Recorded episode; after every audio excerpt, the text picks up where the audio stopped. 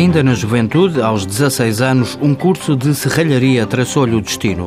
Paulo Oliveira tem passado a vida como operador de guilhotina.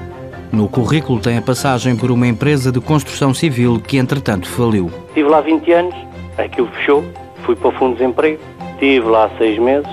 Por acaso, o Fundo de Desemprego mandou-me uma proposta, eu gostei e o chefe também gostou de mim, chegámos a um acordo e eu vim para aqui e estou aqui estou a gostar. Durante o meio ano que esteve desempregado, Paulo nunca soube das medidas de estímulo que podia aproveitar. Sabia, ouvia falar que o Centro de Emprego mandava cartas para as pessoas para ir a algumas entrevistas, mas não, nunca não sabia o, concretamente o que é que era, o que é que não era, não, não sabia. Até que um dia recebeu uma carta e foi à entrevista. Entrou para uma fábrica de equipamentos desportivos ao abrigo da medida Estímulo-Emprego. Faço serralharia, faço corte, faço montagens, faço tudo, um bocadinho de tudo, um bocadinho mesmo de tudo.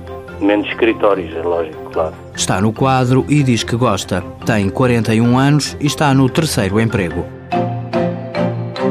Mãos à obra. Com o apoio da União Europeia, Fundo Social Europeu, Programa Operacional Assistência Técnica.